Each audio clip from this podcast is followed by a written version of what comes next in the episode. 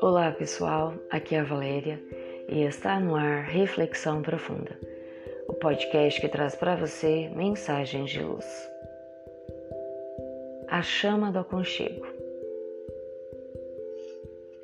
O que faria um pinguim nadar 8 mil quilômetros todos os anos das águas geladas da Patagônia até uma praia de correntes mornas na costa do Rio de Janeiro?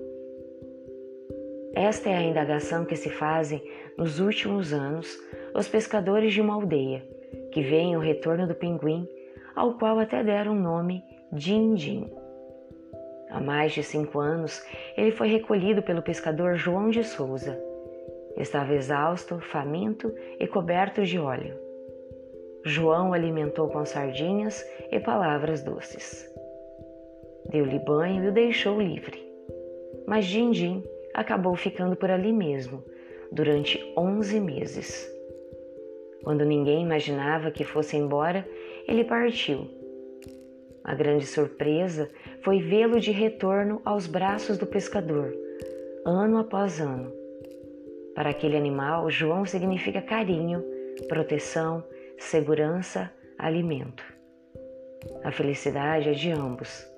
Um oferece tudo de novo e manifesta sua alegria. O outro se felicita em receber.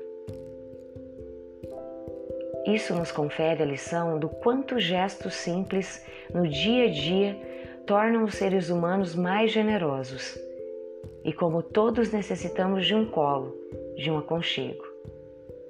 Nestes dias de pandemia, diremos que não podemos abraçar, que não podemos oferecer o ombro a quem padece, que nem podemos fazer visitas a quem está hospitalizado. Quem poderia imaginar que chegaríamos a esse patamar? Doentes isolados em hospitais, longe do carinho familiar. A pandemia trouxe mudanças e precisamos reinventar maneiras de estar com o outro, mesmo que seja à distância. Que o outro saiba que pensamos nele e que lhe enviamos as vibrações mais sinceras do nosso sentimento. O coração cá fora se despedaça por não poder abraçar quem está internado. Por sua vez, o enfermo, se consciente, com certeza se indaga se sobreviverá, se tornará a ver os seus amores. Mais do que nunca, necessitamos aconchegar, acarinhar. Vivemos em tempos de muitas perdas e as mais profundas são de ordem emocional quanto nos sentimos destroçados por dentro, longe dos familiares, dos amigos, dos colegas. É tempo de aconchego. Aprendamos a nos importar mais com o outro e a demonstrar isso. Usemos o telefone, as mensagens de WhatsApp, o Instagram, o Facebook, as salas de bate-papo.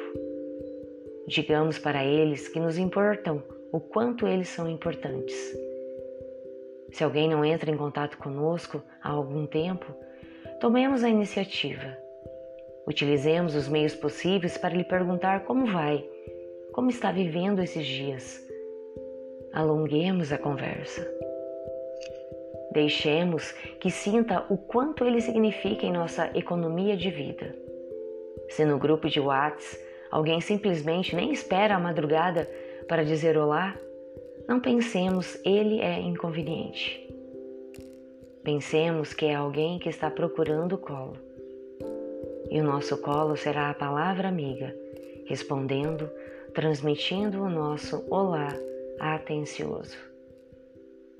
É momento de compaixão, de paciência, de atendimento, de estender braços virtuais e preces de ternura. Pensemos nisso não deixemos esfriar o amor, a solidariedade, a atenção. Logo mais, haveremos de tornar a nos encontrar.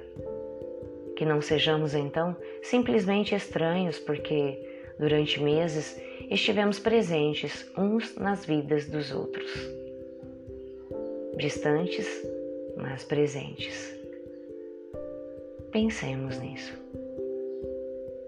Fonte: Redação do Momento Espírita com base em fato extraído do artigo Saiba Acolher, de Liane Alves, da revista Vida Simples.